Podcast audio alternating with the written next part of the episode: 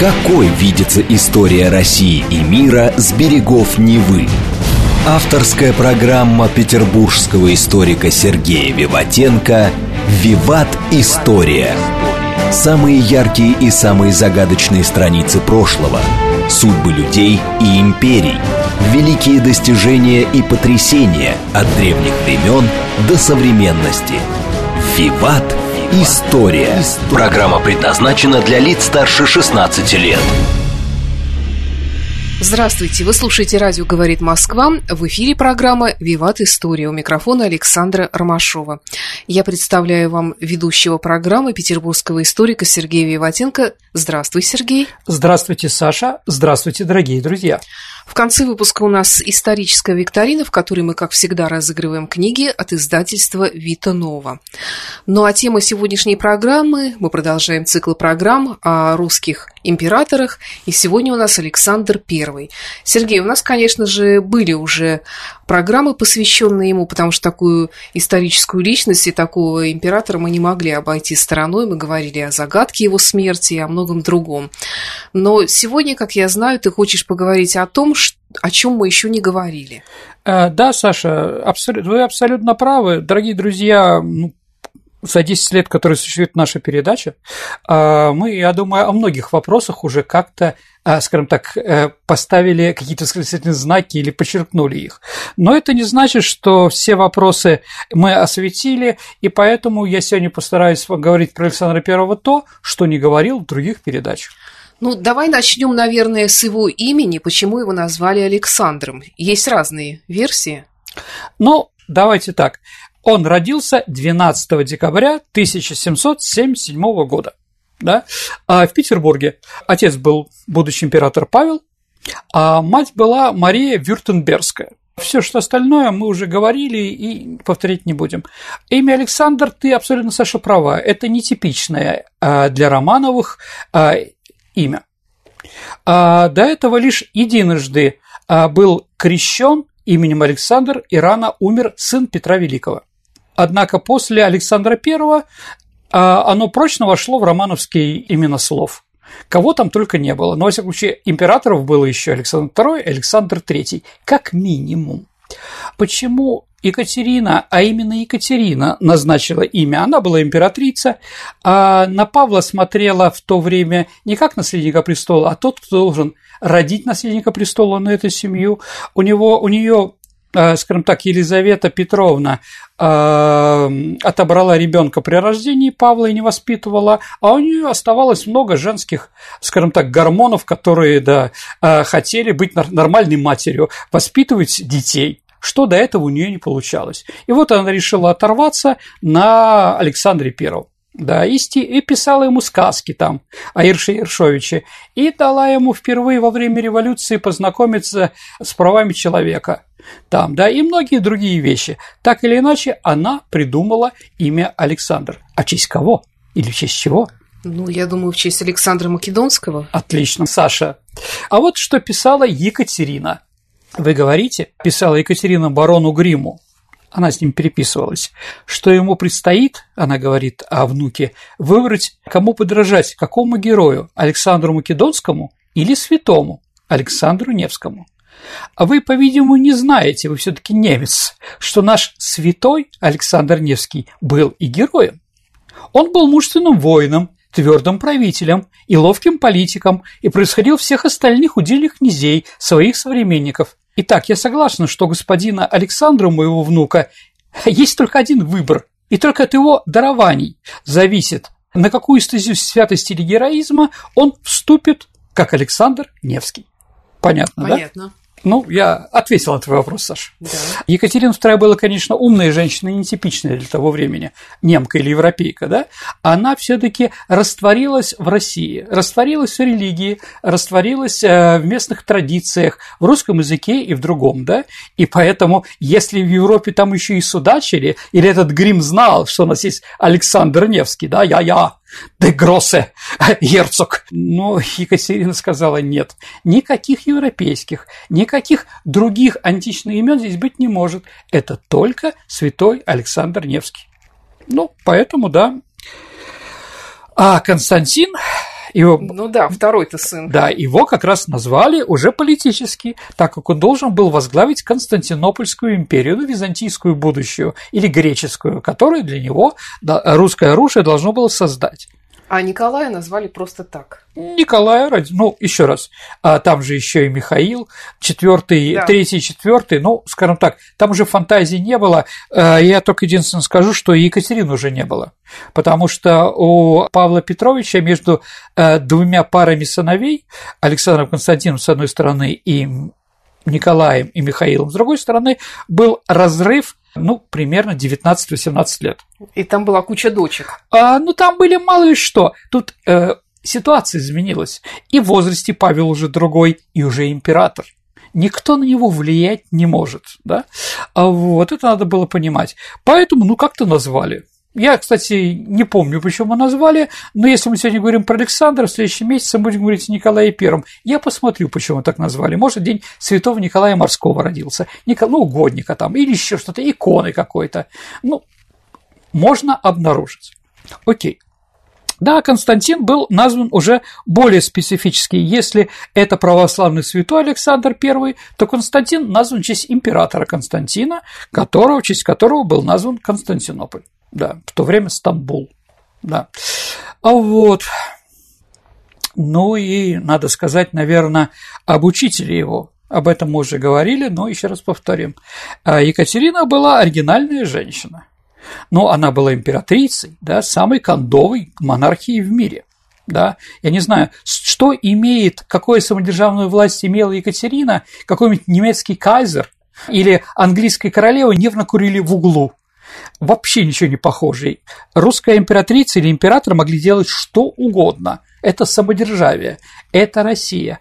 А Екатерина, она выписала для будущего императора Александра учителя из Европы. Это такой лагар. Выписали его из единственной республиканской страны того времени Швейцарии. Ну да, дорогие друзья, вижу, Саша, по твоему лицу, там еще были э, республика Сан-Марино, а, вот, ну давайте не будем брать непонятно что. А вот, да, так вот его выписали из одной республики. Во-вторых, он был республиканцем, а поддерживал французскую революцию, французское просвещение, да. А ты, Саша, представляешь, если преподаватель циничный, что он может вбить в голову доверяющие ему детям? Или учитель, ученикам. И вот Лагарб в него действительно вбил очень многие интересные а, вещи, о которых вы знаете, а мы с вами говорить не будем. Еще единственное скажем, что он был за отмену крепостного права, введение конституции и ограничение монархии. Да. А вот. А... Екатерина была мало того, что самодержавец, она еще самодержится, но так она еще была и э, очень просвещенная женщина, насколько я знаю, она вообще его воспитывала в таких традициях, несвойственных наследникам русского престола. Ну да, но вопрос... Закаляла. На вопрос «это дедушка?» Нет, это очередной муж бабушки. А, вот, понимаете, да, там все сложно. Но действительно, э, спортом они занимались. Но это же немцы немецкие вещи, конечно, проступали. В отличие от Павла, которого воспитывала Елизавета в сугубо русской манере. Ну, в общем, да, сколько возможно было там, там 7 лет. Итак, еще про Лагарпа, что я хочу сказать. Да. А это представляет себе Лагарп не просто простой учитель, а как поставила перед ним задачу Екатерина стать проводником принцев. Принцев, ответственным за то, чтобы сделать их просвещенными людьми. А в течение 11 лет э, Лагарб будет учить Александра либеральным принципам, чувством справедливости, его роли для счастья своего народа. Он сказал о нем, всем, что Александр I сказал о нем, все, что я есть и всем, что может быть, я стою, я обязан господину Лагарбу. Это мы с вами как бы запомнили. И еще Лагарп был членом масонской ложи. Да, это тоже интересно. Александр тоже был членом масонской ложи, но будет время, мы еще об этом поговорим. А как переводится э, эта фамилия? Ну, давайте так. Можно перевести ее как ящерица, а Лагарп еще можно перевести с духовного это арфа. Ну, Давид играл на арфе. Вот, да. Улица Лагарп на которой встретилась Саша, э, встретил Д'Артаньян Бонасье с, с герцогом Бекингемом, да, это улица, названа в честь Арфы Давидовой. Вот, просто Давид сократили. Поэтому, наверное, он все таки ближе к Давиду, чем присмыкающийся. А, вот, ну, кроме самого Лагарпа, у него были еще ученики, э, учителя. Поэтому не говорить нельзя, что он там один, никого не пускал. Нет, конечно. А законоучителем и духовником был протеерей Андрей Самборский, который долгое время служил при русском посольстве в Англии. Поэтому он знал многое про Англию, поэтому он, скажем так, знал иностранные языки и так далее и тому подобное. То есть это, скажем так, не очень, а, скажем так, типичный русский священник. В числе учителей Александра также был писатель Михаил Муравьев. Это папа декабристов Никиты и там, Александра а, Муравьева, а, знаменитый географ Палас, да, ну и а воспитателем был Салтыков.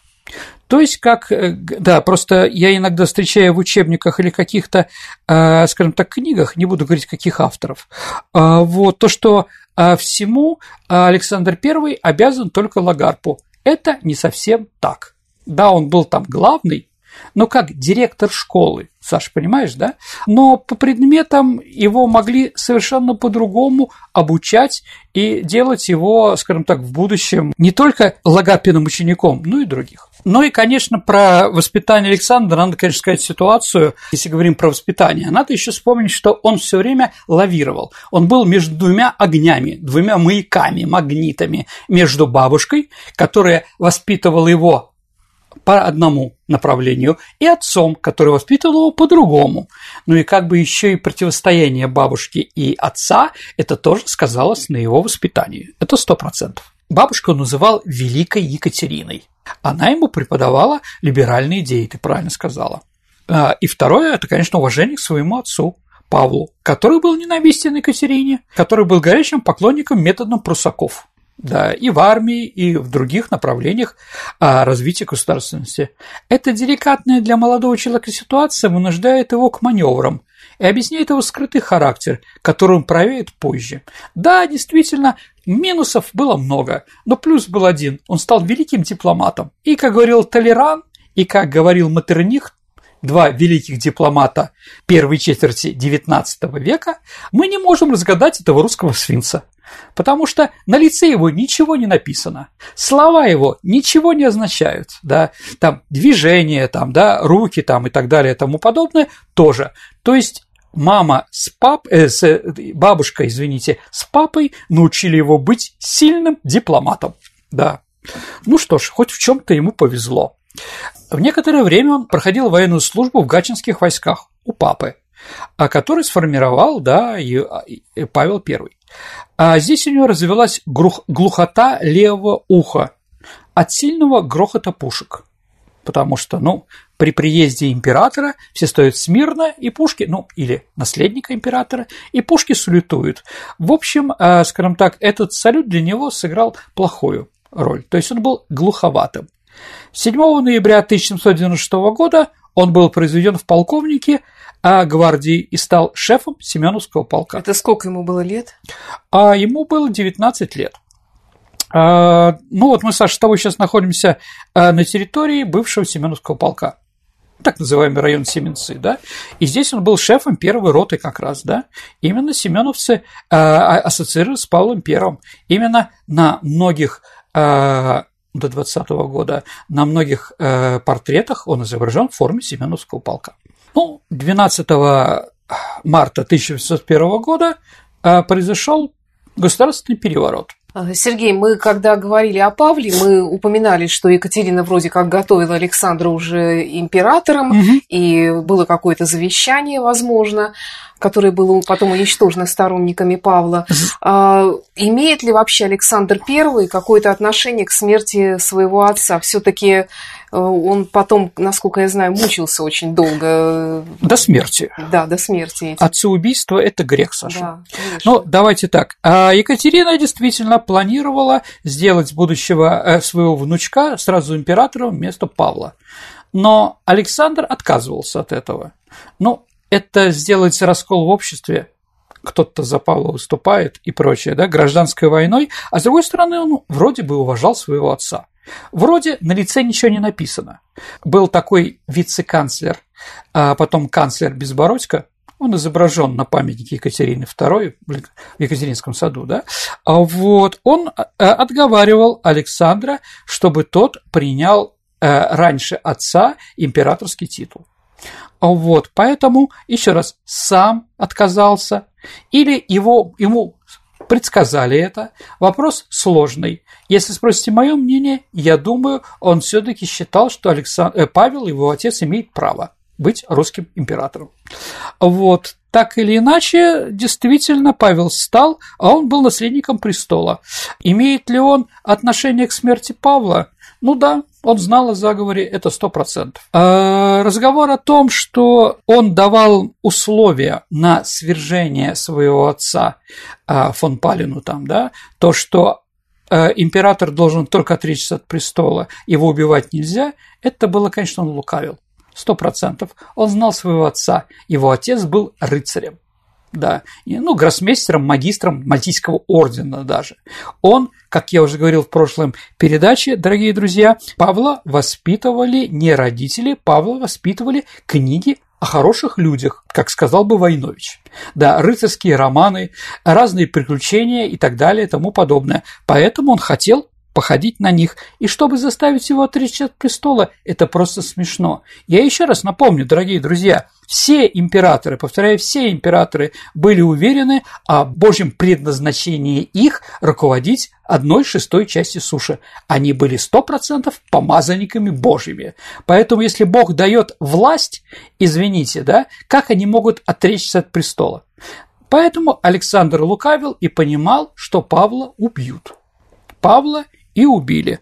А знал ли он, что в эту ночь будет? Конечно, знал. И он, его жена Елизавета в ту ночь не раздевались ко сну. То есть они все находились в Михайловском замке.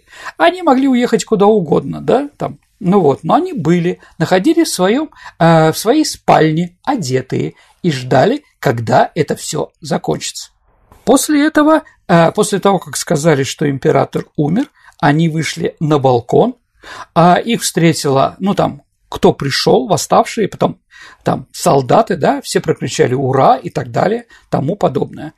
А Александр сказал в эту ночь Константину, младшему брату, «Я самый несчастный человек в мире». Ну да, отцеубийство на нем сто процентов. Поэтому, кстати, и Константин тоже не стремился стать русским императором.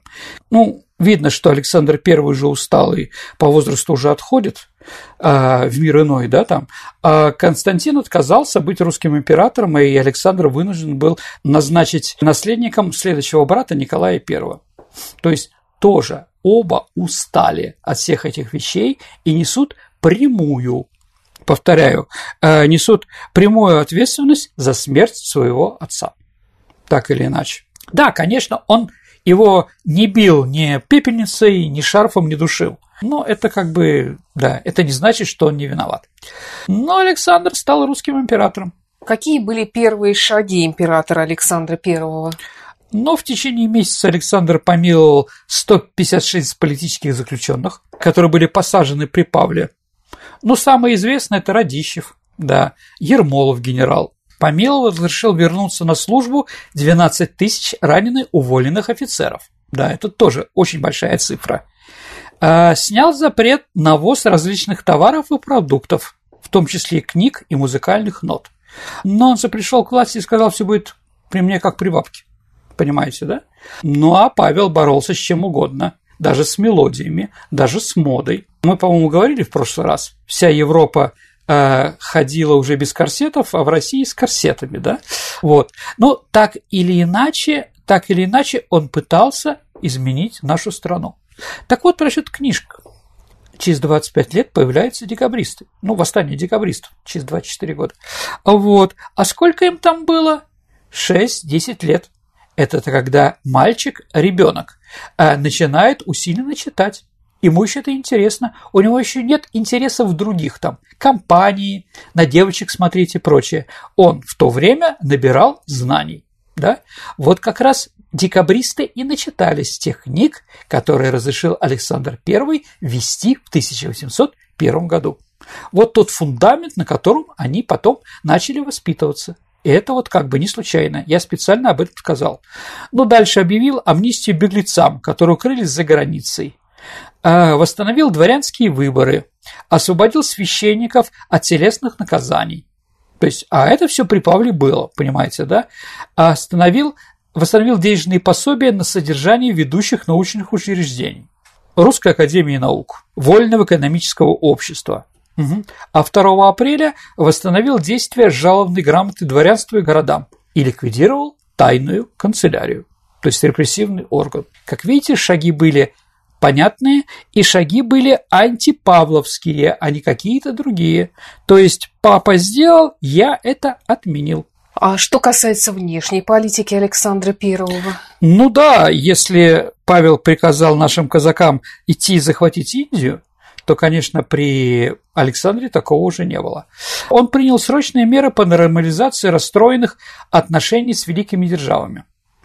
Так, 5 июня 1901 года в Петербурге была подписана русско-английская конвенция, которая завершала межгосударственный кризис. А 10 мая а, была восстановлена русская миссия в Австрии в Вене.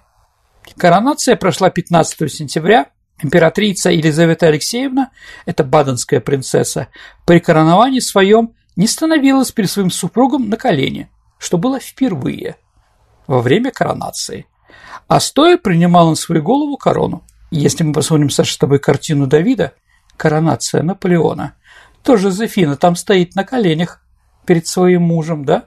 То есть Александр был более прогрессивный в этом отношении, чем республиканская Франция.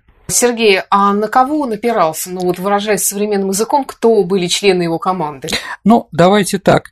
А, понятно, что новый император своих людей ставит и прочее. С одной стороны, Александр был типичный и очень похож. У него был негласный комитет, так называемый, да? Сейчас мы о нем поговорим, да? Но, дорогие друзья, надо помнить, что от старой власти оставался Аракчеев. Угу. Аракчеев – первый помощник Павла I, таким же помощником великим помощником, великим чиновником был, конечно, и э, граф сто процентов. Ну, а приближенные царя с юности Екатерина э, взяла э, детей аристократов, погодков, которые были по рождению, как Александр, да, и вот они с 5-6 лет вместе играли, вместе взрослели, вместе читали одно и то же – одни и те же преподаватели у них были. Поэтому, скажем так, эти люди, с которыми мы говорили на «ты», которые не боялись говорить правду Александру, а иногда власти очень недостает, когда люди не договорят им правду какую-то. И туда входили люди, это граф Строганов, э, князь Кочубей, князь Черторийский, ну и Новосильцев. Да, эти люди как раз и были первыми реформаторами э, в нашей стране. А, как сказал Александр, задача этого комитета была помогать систематической работе по реформированию безобразного здания государственной администрации. Конец цитаты. Положено было предварительно изучить реальное положение империи, потом преобразовать отдельные части администрации и эти отдельные реформы завершить новой конституцией, которую называл уложением, установленным на основании истинно народного духа. А где они заседали?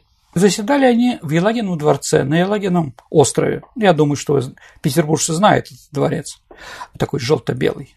Да, действительно, первое заседание негласного комитета состоялось 24 июня 1801 года, а, который открывал Александр I.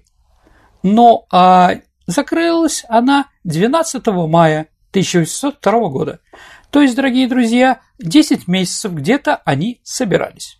Да. С другой стороны, почему так мало? А потому что Александр понял, что простыми реформами ничего у нас не изменить, а серьезными, так революционными, хирургическими, радикальными ему никто не даст. В этом-то была его трагедия.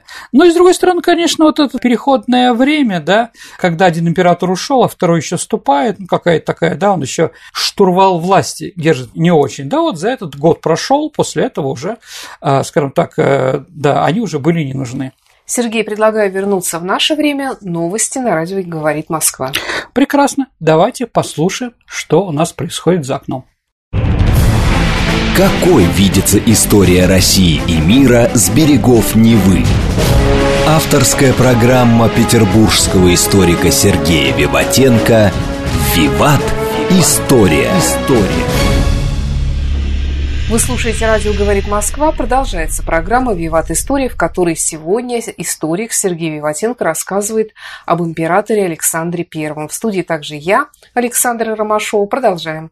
Вернемся в Россию первой четверти XIX века.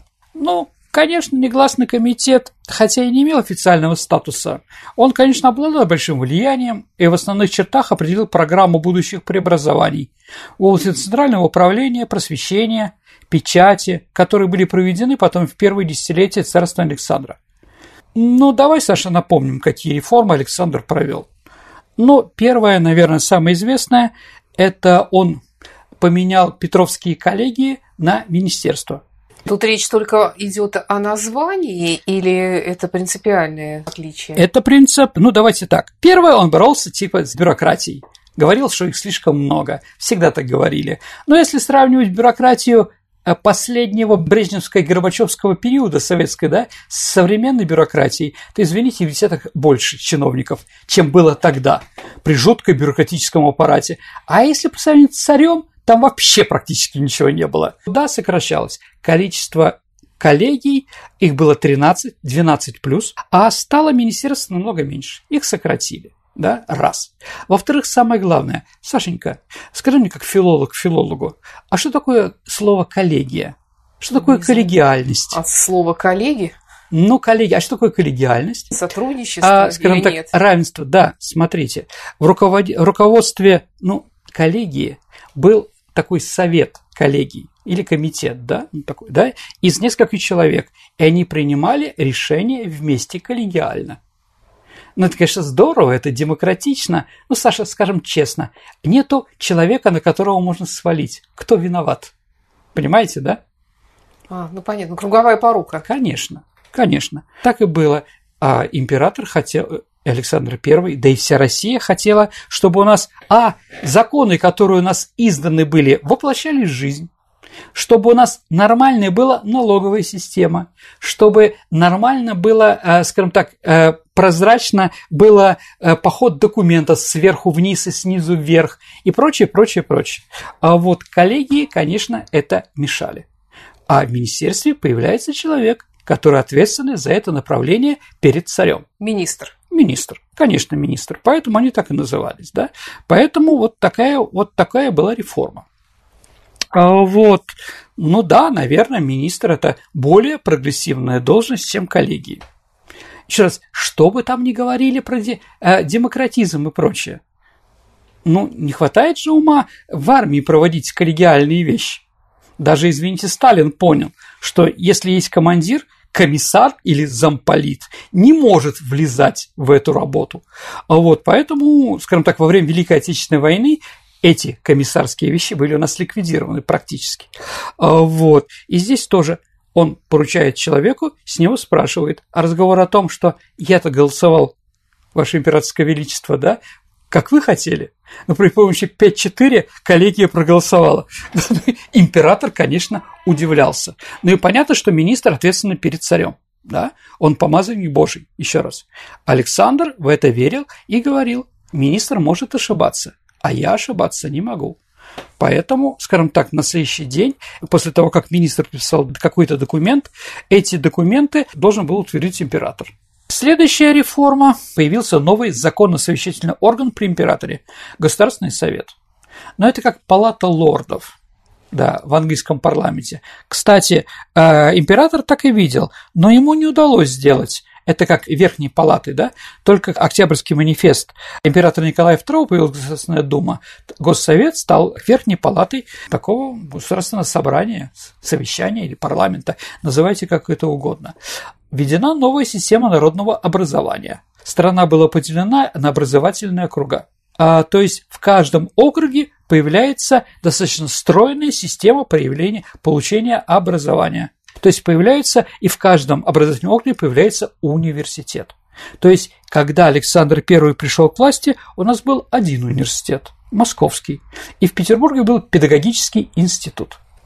При Александре Первом, кроме Петербургского университета, который был восстановлен, появляется еще Казанский, это Поволжье и Сибирь, Харьковский, это Новороссия, Дербский в Эстонии. Угу. Да, то есть для Прибалтики и Вильна, Понятно. Вильнюс – это для Польши. И появляется еще одно параллельное высшее учебное заведение, Саша, в 2011 году – Царскосельский лицей. Да, Царскосельский лицей – это тоже высшее учебное заведение. Сергей, вот mm раз ты уж вспомнил Александра Сергеевича Пушкина, наверное, да, был такой... намекнул на него, да. Хотела задать вопрос, почему все-таки плешивый щеголь враг труда? Почему враг труда? Ну, плешивый, понятно, щеголь. Ну, он не отменил крепостное право. Он труженикам не дал свободу. Александр Сергеевич критически относился к Александру Первому. Ну, с одной стороны, он был молодой, поэтому критиковал всех. Поэтому у них нормального взаимоотношения не было и быть не могло. Разный, ну, понятно, что один мальчик, а другой уже, извините, больше 30 лет, да. А вот, с одной стороны, разные поколения, ну и все разное. А Пушкин, как молодой, хотел все и сразу. Поэтому он не любил Александра I за разные вещи. А с Николаем, да, которым, ну, Николай был старше на три года всего, но вот у него были хорошие отношения, они прекрасно понимали друг друга. Поэтому с, эти, с этим сыном Павла у него было все хорошо. Ну и надо помнить, дорогие друзья, что Александр I а, отправил Пушкина в ссылку, сначала в Одессу, потом э, на Кавказ, а потом в Михайловское – то есть, э, с одной стороны, он облегчал его выучить, а с другой стороны, в Петербург так он не вернулся. То есть, четыре года он был после «Оды вольность», как написал, да. Ну и, конечно, игриво вел себя, да, Александр Сергеевич. Ну, возраст такой, mm-hmm. это нормально, да. Ну, как вы знаете, он большой Екатерининский дворец царского села соединен проходом по второму этажу с лицеем. Поэтому повзрослевшие лицеисты ночью иногда пытались ходить туда к фрейлинам и другим девушкам. Понятно, что в их интернате девушек не было. Вот. А там через дорогу они были.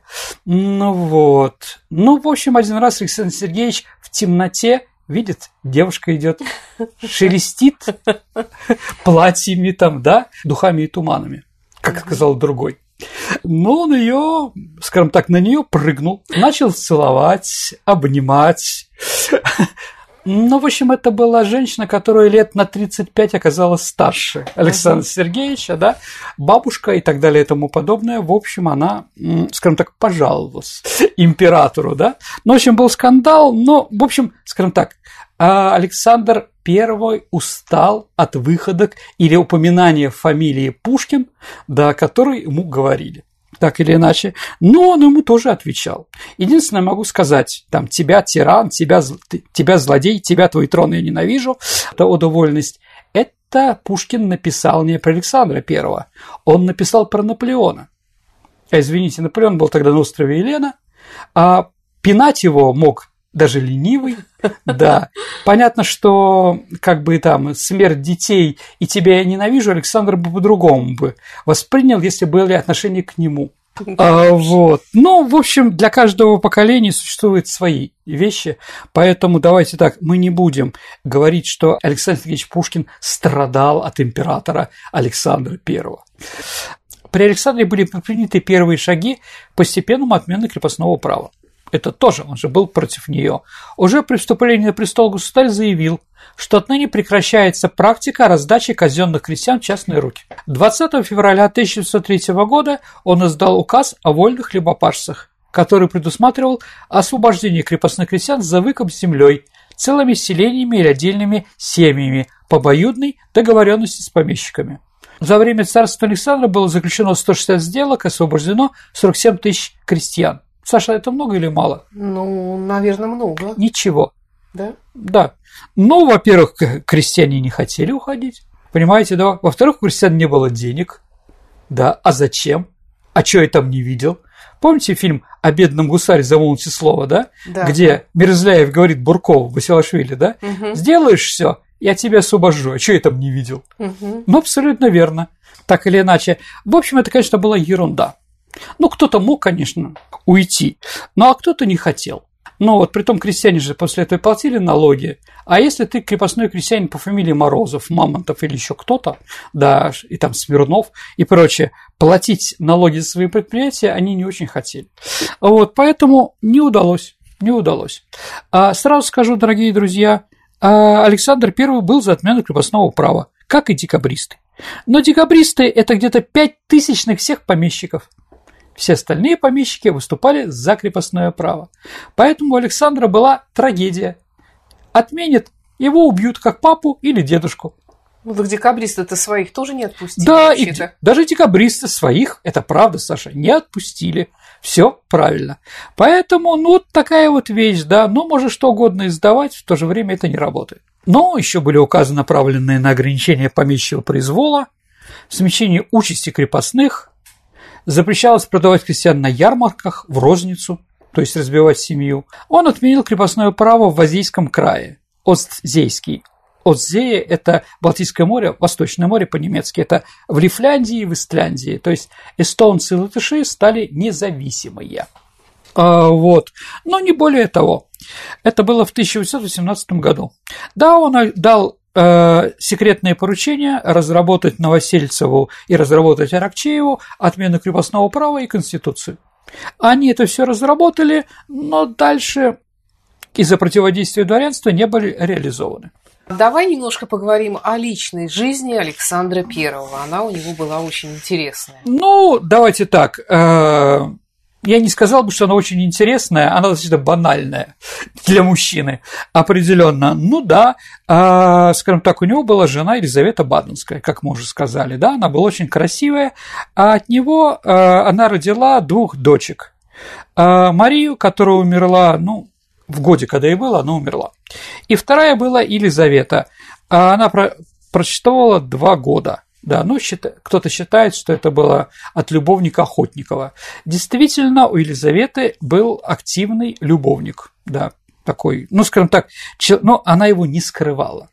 Да, и поэтому он был убит, избит зверски, и после этого он умер. Считается, что по приказу брата Константина Александр так вот, да. Но когда умер первый ребенок, эм, Александр э, в Царскосельском парке поставил э, памятник молочница, ну, фонтан знаменитый, где женщина платит над крынкой молока, да, или над кувшином, да. На самом деле это лицо было Елизаветы, и как бы вот он ей сделал такой подарок. У него была любовница, ну, несколько было любовниц, да, но, наверное, самая известная – это Мария Нарышкина-Гагарина. У них была, считается, у них была дочка Софья Дмитриевна Нарышкина. Она умерла 18 июня 1924 года, то есть ей было 19 лет. Считается, что это было последнее, что заставило Александра подумать о смерти. Ну, еще раз, э, дорогие друзья, у нас была целая передача про Федора Кузьмича, про эти борьбу Александра I с собой, с обществом и так далее и тому подобное, вы это все прослушаете в другом... Э... То есть мы не будем говорить про его жизнь после смерти сегодня? Нет, мы не будем сегодня говорить про его жизнь после смерти. А, да, на битве экстрасенсов вам лучше расскажут все эти вещи. А, вот, ну, еще какая там женщина, Софья Вальё такая была. Они, а, они встречались в Баболовском дворце – ну, такой дворец там определенный. А почему там?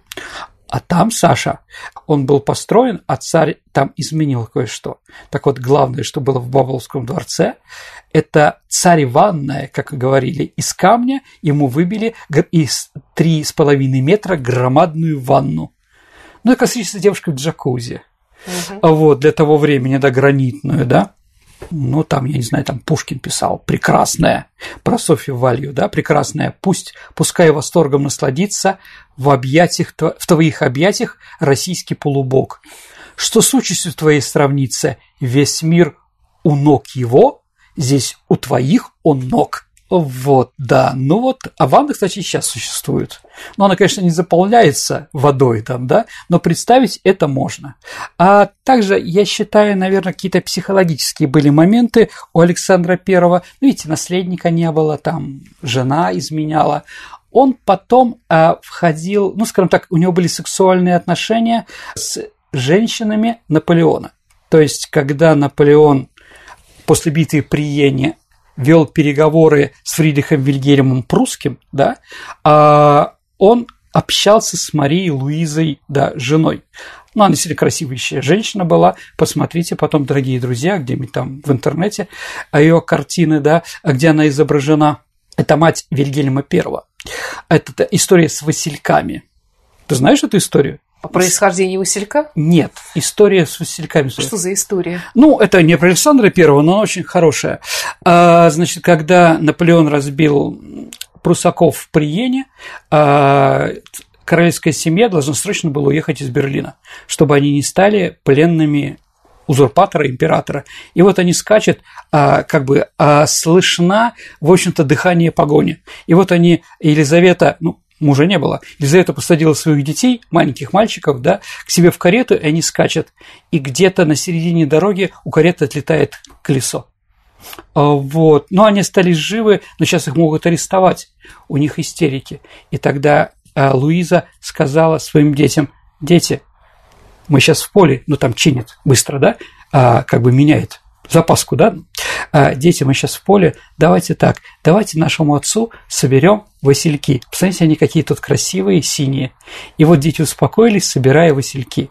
И эти васильки являлись символом как раз Гагенсолернов после этого. Если вы, дорогие друзья, а, будете в Берлине, ну, не знаю как, там есть два места, связанные с васильками этими.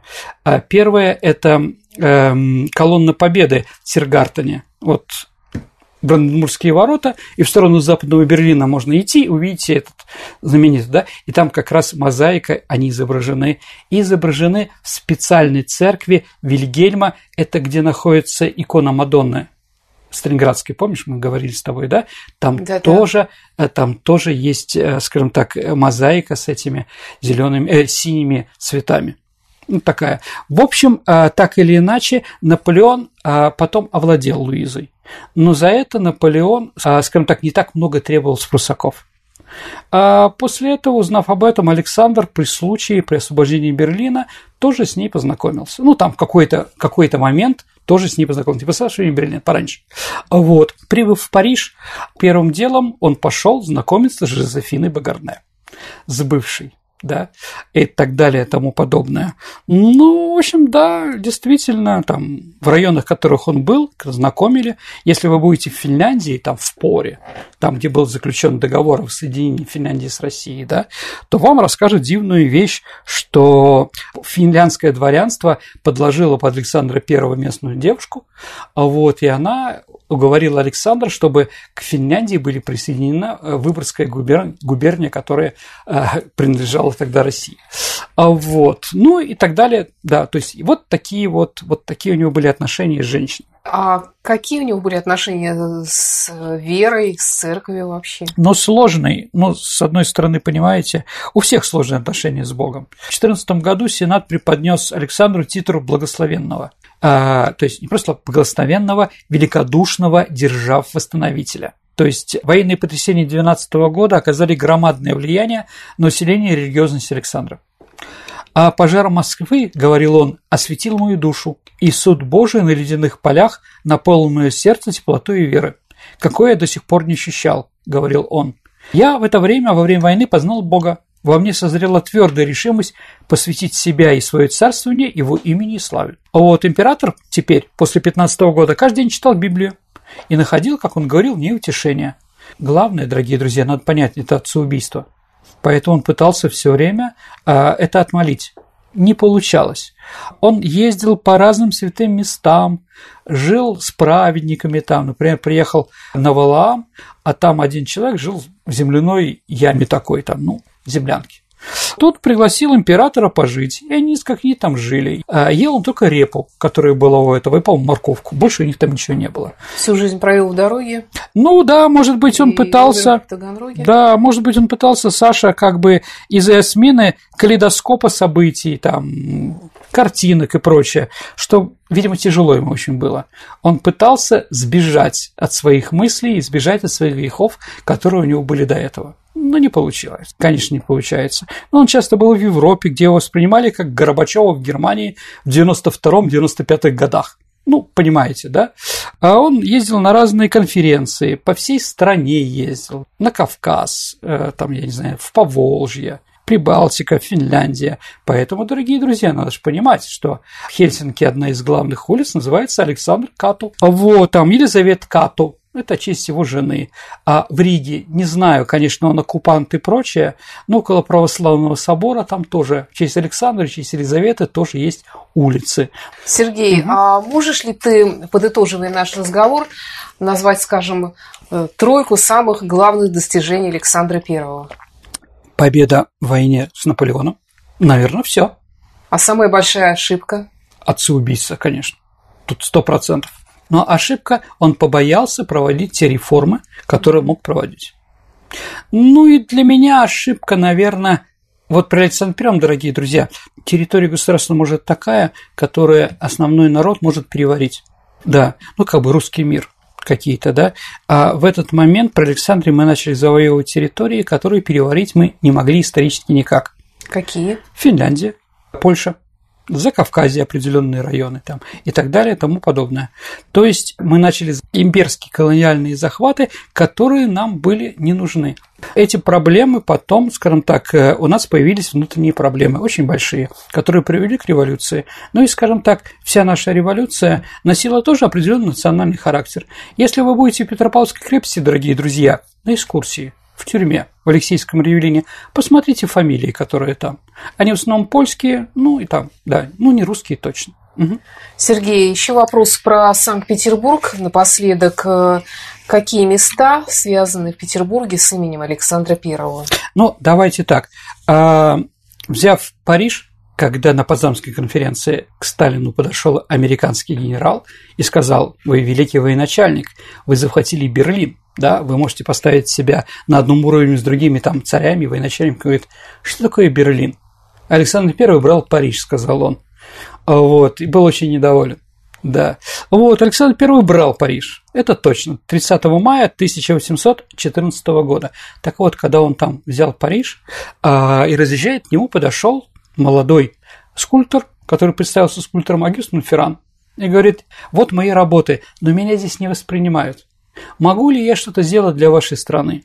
И Александр своим приказом привез э, Монферрана в нашу страну. Ну и то, что от него осталось, это Исаакиевский собор и второй памятник Александру Первому. Сашенька, это что? Колонна. Александрийская колонна «Ангел» который там угу. лицом Александра I. Я думаю, что без этой колонны и без Исаакиевского забора невозможно представить наш город. Конечно. Да. Поэтому, да, при нем вот, э, скажем так, э, продолжала развиваться наша страна. Архитектура и прочее. Александр I, при Александре I творили Пушкин, Державин, ну или там Карамзин, и прочее, прочее, прочее. Поэтому, конечно, Александр I, а, да нет такого царя, при котором у нас, скажем так, были какие-то проблемы в культуре и в искусстве. Спасибо, Сергей, за рассказ об Александре Первом. А, ну а теперь настало время нашей исторической викторины, в которой мы разыгрываем книги от издательства Витанова. А, напомню вопрос прошлой программы. В прошлый раз, дорогие друзья, у нас был э, вопрос про патриархию, про первого русского патриарха. Я задал такой вопрос. Назовите музыкальный термин, которым также именовался союз царя и патриарха. Саша, какой правильный ответ? Ну, теперь-то я уже знаю, хотя мне показался, что это очень сложный вопрос показалось. Симфония? Да, абсолютно верно. Симфония – это единение царя и патриарха. Симфония – греческое слово, да? Отлично. Если у нас победители, Саша? Немного у нас правильных ответов, совсем мало, скажем так.